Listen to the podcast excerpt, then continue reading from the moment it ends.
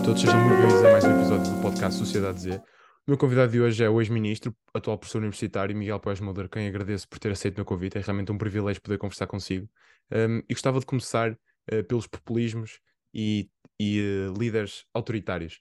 Um, Tem-se visto ultimamente um aumento destes líderes autoritários, ou pelo menos uh, o número até pode ser o mesmo, mas a atenção mediática tem sido maior, principalmente no, no caso do Brasil e nos Estados Unidos, mas também na Hungria, por exemplo.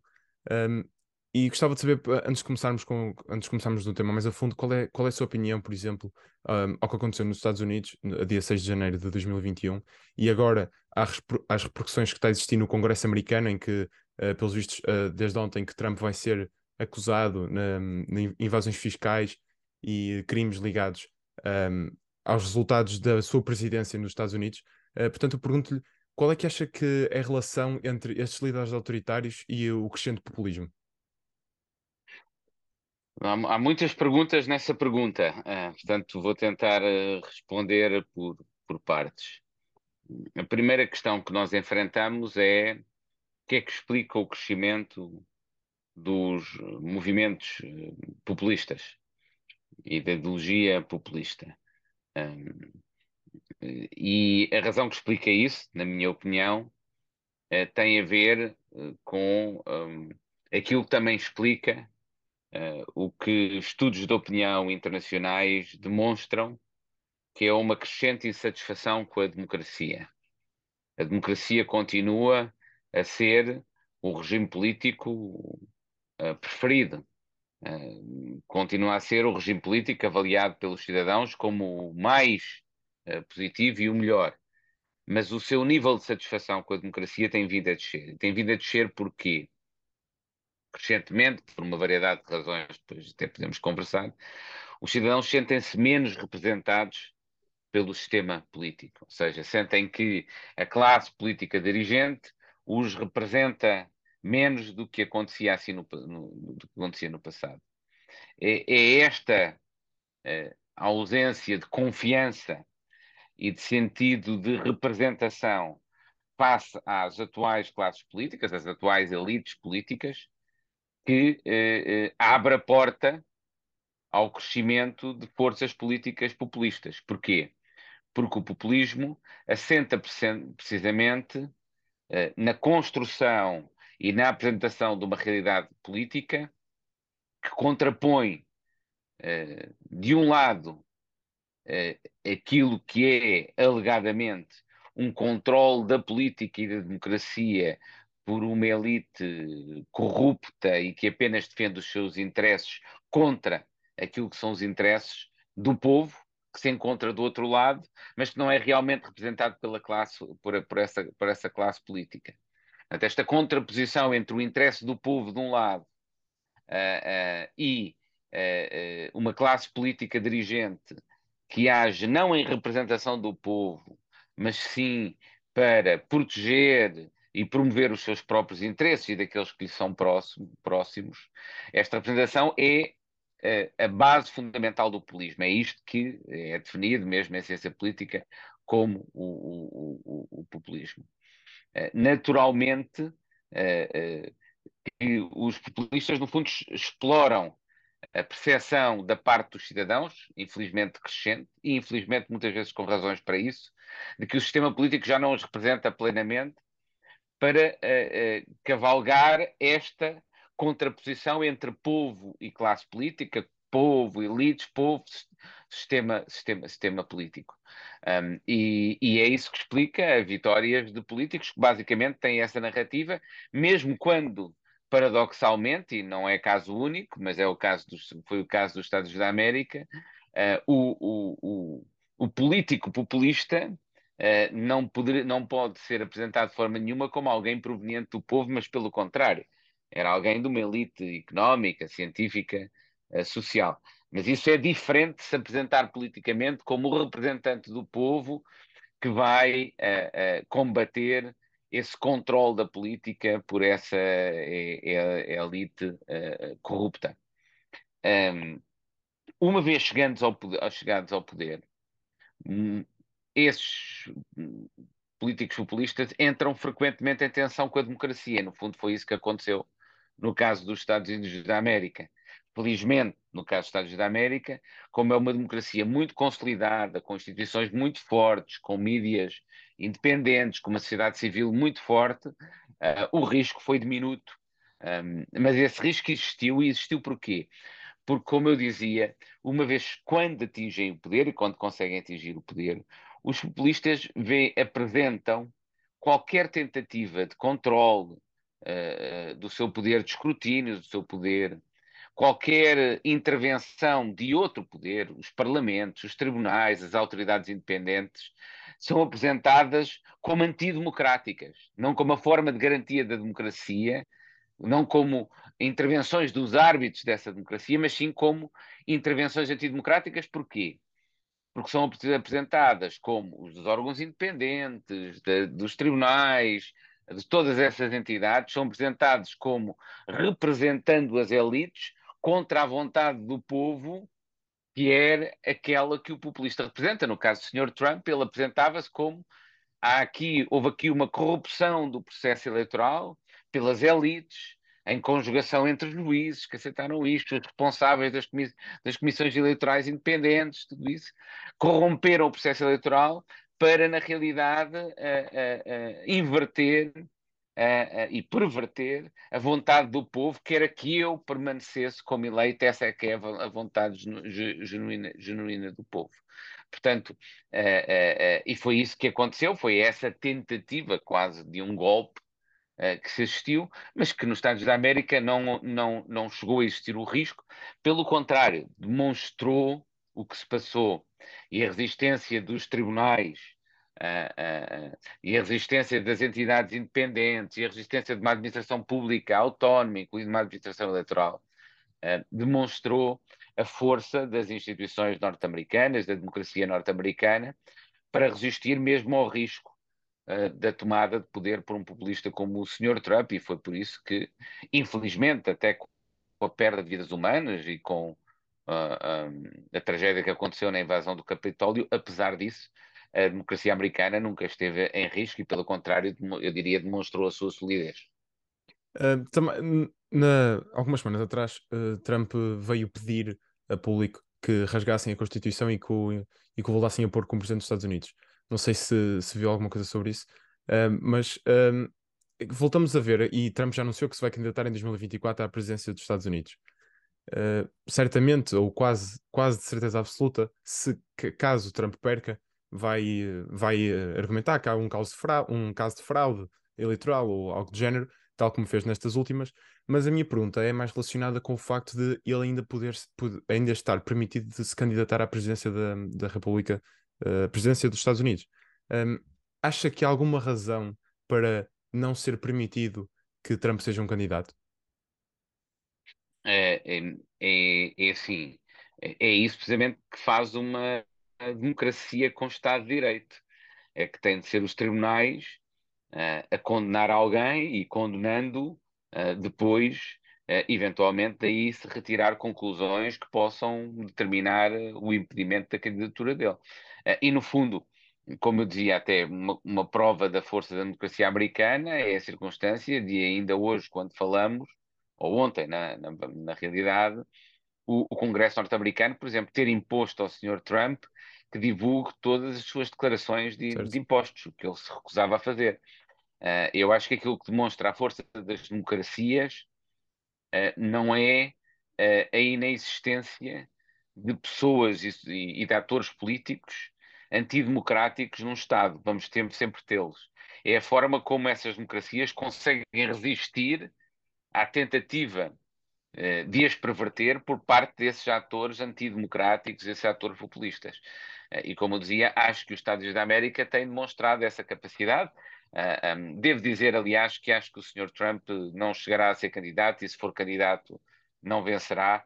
Uh, um, penso que é cada vez mais claro, e é o que me dizem também os meus colegas norte-americanos, é que a carreira do Sr. Trump chegou ao fim e, portanto, uh, trata-se sobretudo de desespero da parte dele, algumas dessas afirmações que, que citou, mas que a reação uh, dos tribunais, a reação do Departamento de Justiça, da nossa Procuradoria, o, o, o, a reação dos mídias, uh, uh, o que demonstram, eu acho, é a força da democracia norte-americana para responder a riscos como esses. Também falando das democracias, um, diz o, o, o Sr. Professor diz que um, os cidadãos estão descontentes com a própria democracia, mas continuam a vê-la como a melhor hipótese uh, da forma de governo, ou não da forma de governo, mas uh, como gerir um país. Um, é, é, isso que indicam os estudos de opinião internacionais sim, nesta matéria. Mas acha que é, mas um, acha que isto aqui pode ser uma questão, por exemplo, um, é a melhor, é a melhor forma de gerir um país, mas também, é, mas também as populações estão muito descontentes com a democracia. Acha que uh, pode vir-se a tornar um caso em que não haja mesmo efetivamente nenhum, nenhum tipo de solução? Não, a solução existe sempre, as soluções não são fáceis e não há muitos perfeitos, portanto, as soluções serão é sempre imperfeitas, uh, não é? Agora, eu acho que ainda recentemente tivemos uma experiência de um momento em que muitos diziam se demonstrava a superioridade dos regimes mais autoritários, com poderes mais fortes, centralizados, uh, uh, face às democracias, e na verdade se veio a comprovar o contrário, mesmo em termos práticos, que foi a gestão da pandemia. No início, o facto de um país, por exemplo, como a China, ter uma ditadura, permitiu inicialmente um controle enorme da população, muito superior àqueles das democracias, em que as pessoas resistem, em que as pessoas não aceitariam uh, ficar confinadas em casa durante semanas, uh, meses mesmo, Uh, um, e, e, a China conseguiu adotar medidas draconianas e muito mais rápidas devido a essa, a, a essa centralização de poder e ao caráter autoritário do seu, do seu regime, que uh, um, uh, e impediram, depois da fase inicial de descontrole, uma disseminação da pandemia. Passou a ter muito menos casos de infectados da pandemia do que os regimes democráticos. Mas a realidade é que, olhando um bocadinho de distância, hoje em dia o que vimos é exatamente o contrário. É que, por, por um lado, é não é por acaso que o vírus surgiu e, e, e explodiu inicialmente na China. Porquê? Porque o facto de se tratar de um regime autoritário levou a que se, se tivesse escondido esse risco, se tivesse escondido e procurado colocar debaixo do tapete os primeiros casos de infectados. É, e, portanto, o vírus descontrolou-se muito mais rapidamente e de forma muito mais grave no início do que provavelmente teria acontecido numa democracia onde a transparência, o escrutínio sobre a gestão de poder, a partilha de informação permitiria muito mais facilmente combater essa, essa, essa, essa esse descontrole inicial. mas, igualmente, se demonstra a supremacia da democracia hoje em dia na forma como os países democráticos saíram da, da pandemia, não sem custos sociais, não sem custos em vida humanas, mas saíram de uma forma muito mais gradual, muito mais progressiva do que aconteceu na China, em que agora que finalmente teve de reabrir, a, a, a, a situação voltou aparentemente a perder, a sair, a sair de controle, Uh, e estão com, de novo com uma taxa de mortalidade muito mais elevada, até porque tratando-se de um regime autoritário que não quis participar nem colaborar nas vacinas mais avançadas de outros, de, de, de outros países, acabou por ter vacinas de muito, muito, muito, menos qualidade do que aquelas dos países ocidentais. Portanto, se há alguma coisa, é, é, um, um, dos aspectos por vezes tem sido avançado uh, uh, para questionar as democracias é dizer que elas não são tão eficazes como os regimes autoritários em que realmente as entidades políticas podem agir com muito menos inibições, inicialmente. Mas essas inibições estão lá por uma razão. Porque são essas inibições que garantem melhor informação, melhores processos de decisão e, em última análise, melhores, melhores políticas públicas. E é isso que nós nos temos de lembrar, porque isso que é isso que nós contrapomos entre democracia e regimes autoritários, também podemos contrapor dentro, de, de, dentro dos próprios regimes democráticos. Não é? Uh, nos regimes democráticos temos, infelizmente, visto crescentemente, um, mesmo em pessoas e em partidos democráticos, questionar, por exemplo, o papel dos reladores e a sua autonomia e a importância da independência do, do, dos reladores. Uh, uh, e isso, infelizmente, eu diria, é algo que é importado dos populistas, é algo que é importado dessa, dessa lógica dos regimes autoritários que eu, vejo, que eu vejo com preocupação. Não coloca em causa as democracias, mas coloca em causa a qualidade dessas democracias. Eh, falou também dos reguladores independentes e uh, já que neste, nestes últimos meses uh, tem havido a polémica do Banco de Portugal e com António Costa, já com a, a doutora Isabel dos Santos, uh, por causa de, de Angola, acha que ao ser chumbada um inquérito parlamentar por parte do Chega para, para, para averiguar esta intervenção do, na altura, ministro António Costa, deve-se deve ver na mesma com preocupação o que foi escrito no livro, ou acha que uh, deve-se deixar para a justiça aquilo que deve-se que para, deixar para a justiça a investigação e o Parlamento estar fora do assunto? Vamos ver. Uh, um, um, o tema da justiça é saber quem é que falou verdade ou mentira. Portanto, se há ou não uma difamação, esse é um tema. O tema político é saber se houve ou não uma interferência por parte de um primeiro-ministro uh, num processo de decisão, que é aquele sobre o juízo de idoneidade de alguém para ser proprietário ou administrador de um banco, que compete, de acordo com a lei e de acordo com as próprias normas europeias, a uma entidade, a uma entidade independente. Essa é uma questão política. Uh, uh, se houver essa tentativa de interferência, trata-se de uma questão política e uma questão política grave. E nós temos de saber, quando, quando se diz em Portugal uh,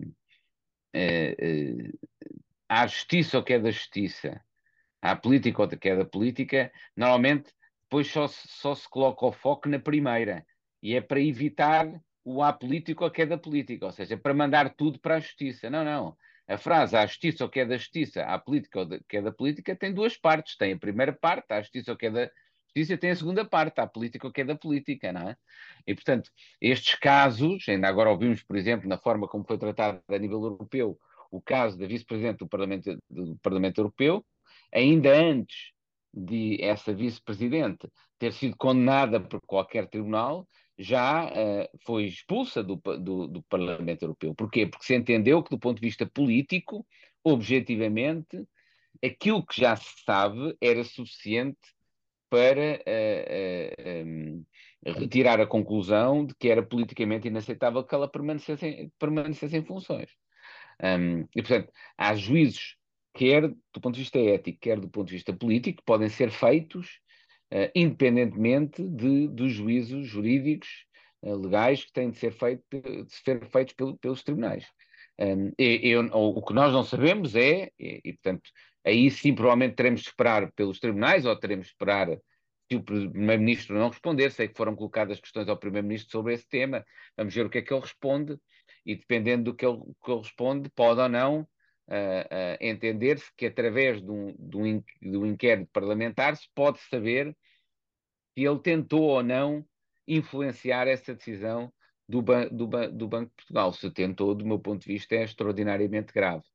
Uh, porque se há matérias em que o Banco de Portugal e o, e o Governo podem ter de coordenar até as suas intervenções, por exemplo, numa resolução bancária, em que ambos têm competências e, portanto, têm de articular e, no, e, e até em alguns domínios cooperar, há outras em que a lei, por boas razões, são aquelas razões precisamente para garantir o funcionamento da nossa democracia num Estado de Direito, reserva totalmente uh, uh, às entidades independentes. E a apreciação da idoneidade de alguém para o exercício de certas funções, se essa pessoa um, tem ou não um padrão de conduta ética e de conduta na sua atividade profissional compatível com o exercício, com a propriedade de uma certa empresa, com o exercício de funções, no, no, no, no caso, num banco, é uma coisa que a lei bem atribui uma entidade independente porque entende que isso não pode e não deve estar dependente de qualquer juízo de oportunidade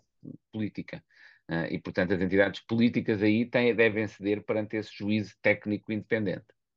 Fazendo aqui um salto também para a visão constitucional, uh, sobre, ainda sobre uh, as entidades independentes, o PSD tem a proposta de ser o Presidente da República a nomear com, obviamente, com a votação na Assembleia da República, uh, da, da, da Procuradora-Geral da República, ou do Procurador-Geral da República, do, do Presidente do Banco, do, o Governador do Banco de Portugal, Presidente do Tribunal de Contas, entre outros, entre outros órgãos.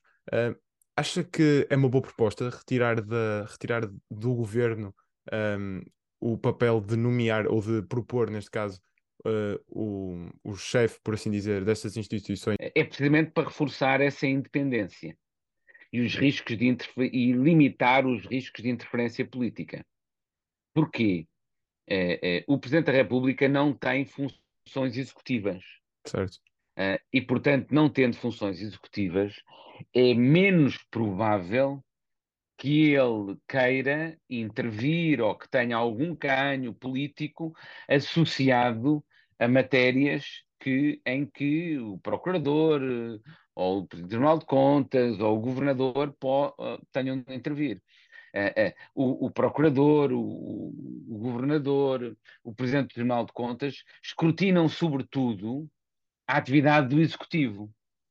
Desse ponto de vista, escrutinando, sobretudo, muito mais a atividade executiva do que as funções do Presidente da República, faz sentido que eles não devam ser nomeados por aqueles que têm de escrutinar mas sejam nomeados por um, uma terceira parte, que é o, é, o, é, o, é o, Presidente da República. É isso que está por trás da nossa, da, da, da nossa proposta.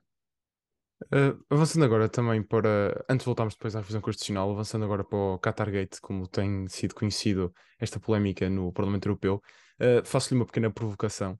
Um, acha que com o futebol ninguém leva a mal? Pois, infelizmente, às vezes parece parece que sim, não devia, mas às vezes o futebol e as ligações ao futebol uh, não são usadas, ao contrário do que alguns dizem, para separar o futebol da política. Não, são usadas para proteger a política através do futebol ou proteger o futebol através da política.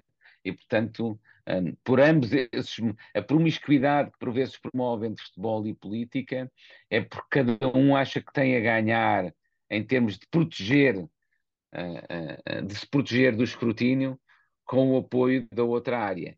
e isso é que é pena. Um, espero que não seja assim. Um, espero até, desejaria fosse o contrário, que mais este caso servisse para finalmente as pessoas, os cidadãos, a sociedade civil e, e aqueles que têm mais força e mais voz para se fazer ouvir dentro dessa sociedade civil, tornassem claro que não podemos continuar a ter uma área tão importante da nossa vida económica e social como é o desporto, eh, totalmente regulada por entidades privadas, com enorme impacto económico e social e sem qualquer sujeição a algum tipo de escrutínio democrático, de escrutínio público e sem mecanismos apropriados do governo, separação de poderes e de garantia do Estado de Direito. Isso não deveria acontecer. Uh, neste mundial... Nem nesse domínio, nem em qualquer outro, e infelizmente acontece no desporto. É provavelmente a área da vida em que isso mais acontece.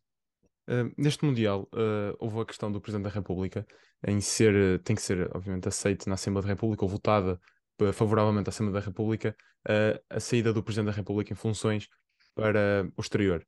Um, houve a questão em que, em que alguns partidos votaram contra e, ou também existindo abstenções. Um, há uma norma na Constituição que, que obriga a tal, a tal acontecer. Uh, muitos dizem, houve também a questão de esta norma ser do tempo da monarquia, em que, uh, por causa de uh, garantir a, a, unidade territorial e nacional uh, para o reino não sair do país, um, e eu faço-lhe faço a questão de, acha que esta norma, em tempos de Terceira República, ainda faz sentido existir? Provavelmente já não faz muito sentido e já não fará muito sentido existir. Mas também não me choca que exista. Agora, o que eu acho que é que a questão transformou-se numa questão técnico-jurídica, uma questão que é fundamentalmente política, que é de responsabilidade política, lá está, de juízo político por parte dos cidadãos sobre, o, sobre o bem fundado ou mal fundado, o bom senso ou mau senso, do Presidente da República, Presidente da Assembleia da República e Primeiro-Ministro irem ao Qatar e irem a todos, a todos os jogos do Qatar, porque eu tive uma oportunidade de pronunciar sobre isso e eu disse, para mim é diferente se fosse uma final, em que eventualmente há necessidade de uma função representativa realmente, aí atendendo à dimensão da final. Mas ir aos jogos todos não, não faz de qualquer ponto de vista de sentido, na minha opinião, não houve nenhum outro Estado que estivesse tão representado por figuras políticas e figuras do próprio Estado uh, no Catar. Um, é uma forma de, uh, no fundo, convalidar, reforçar, credibilizar um Mundial que infelizmente foi obtido um, em circunstâncias muito suspeitas, e estou a ser simpático, uh, em que as alegações de corrupção são extraordinariamente fortes, e já até com alguns processos em tribunal dessa matéria, em que, eh, num país em que há certos direitos fundamentais que são claramente violados, uh, uh, e eu acho que, que os mundiais de futebol não têm que ser organizados apenas por democracia, mas pelo menos que as entidades organizadoras do futebol, que a FIFA, deveria garantir que quem quer que os organiza cumpre com os valores que a própria FIFA proclama nos seus estatutos, como a não discriminação, por exemplo. Um, e acho que ir e ir da forma como aconteceu com os responsáveis políticos portugueses uh, ah, um, é uh, uh, dar capital, dar credibilidade, fazer, no fundo, premiar aquilo que foi a forma e tudo que e quanto pagaram, pagou o Qatar para obter este, este, este campeonato do mundo. Acho que se dispensava e acho que é criticável politicamente, quer a decisão do Presidente da República, quer a do Primeiro-Ministro, quer a do Presidente da Assembleia da República. Uh, faço uma comparação uh, sobre este Mundial uh, ao caso do Afeganistão um, em termos de atenção mediática e também uh, críticas por parte da comunidade internacional. Um, o, o Qatar tem sido muito mais criticado, uh, pelo menos na, no mídia, na, na mídia, do que um, o Afeganistão. Uh, ainda, ainda hoje saiu a notícia que as mulheres vão deixar de poder ir à universidade no Afeganistão, mais um direito retirado às mulheres, já, já não podiam ir ao, no secundário, agora também não podem uh, andar na universidade naquele país. acha que tem, tem havido uma certa um, complacência com, com, uh, com o Afeganistão em aceitar, uh, em aceitar aquele regime? Sim, acho que tem havido complacência com o Afeganistão, acho que tem havido complacência com o Irão, por exemplo. Um, acho que isto não, isto não torna as situações comparáveis com o Qatar, porque no Qatar é diferente. No Qatar o que estava em causa, se, se não houvesse um campeonato do mundo, se as nossas equipas as nossas seleções nacionais não tivessem ido ao Qatar, se os nossos responsáveis políticos não tivessem ido ao Qatar, nós não teríamos, uh, uh, uh, não seria tão chocante, não é? Porque no fundo, no Qatar o que se tornou não foi apenas, não foi a discussão sobre aplicar sanções ao Qatar. Ninguém estava a defender aplicar sanções ao Qatar. Estava-se a defender era não premiar o Qatar, porque e, e no fundo quem Uh, os regimes autoritários, quando organizam estes eventos, fazem-no precisamente porque querem acolher estas personalidades, querem acolher líderes do mundo inteiro. Ora, ir é precisamente recompensá-los por, por, por, isso. Mas, portanto, o que está em causa no Qatar é diferente, não é? Uh, um, no, no, caso do Afeganistão e no caso do Irão, até há, a, a reação tem sido mais forte Uh, no, de outras formas, como através de sanções aplicáveis. Há, há, sanções aplicadas aos dois regimes e agora até sobretudo ao Irão. Agora, o que eu acho é claramente a gravidade do que está a passar no Irão e no Afeganistão justificaria, do meu ponto de vista, sanções mais fortes uh, e uma intervenção mais forte da comunidade internacional. Uh, ainda sobre, sobre esta polémica do Qatargate, que repercussões é que acha que pode causar na população europeia uh, sobre a integridade destas instituições europeias e principalmente em Portugal, uh, sendo que uh, saiu hoje notícia que há, há a possibilidade de eurodeputada estar envolvida. Um, quais é que acha que são, que são as repercussões para a integridade das instituições europeias por parte da população? Não, é, é obviamente que não é positivo para a União Europeia os cidadãos terem a percepção de que foi possível, alegadamente, é?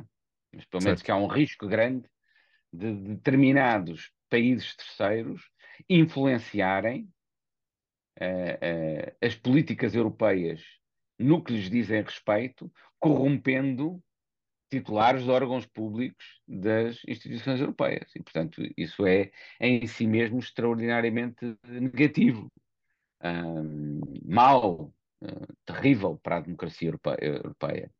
Por outro lado, de um ponto de vista positivo, podemos dizer que as instituições europeias tiveram uma resposta muito mais forte do que aquela que nós, por exemplo, normalmente temos em Portugal nestas matérias. É? Um, vamos ver, eu não sei um, o que é que se passa com essa deputada de que, me, que mencionou, portanto, não sei sequer que indícios é que existem a respeito dela, uh, mas estarei curioso para ver se os indícios forem semelhantes aos que existem relativamente a outros responsáveis, a quem tantos políticos portugueses, estranhamente, Uh, ao contrário de dizerem à justiça o que é da justiça, dizendo não vamos falar, mas pelo contrário, exigiram logo a demissão da, da vice-presidente do Parlamento Europeu, congratularam-se por isso, tiraram logo conclusões políticas, e bem, porque eu acho que o que, que o que se sabe já permite já tirar conclusões políticas, não jurídicas, não criminais, isto é para os tribunais, mas conclusões políticas.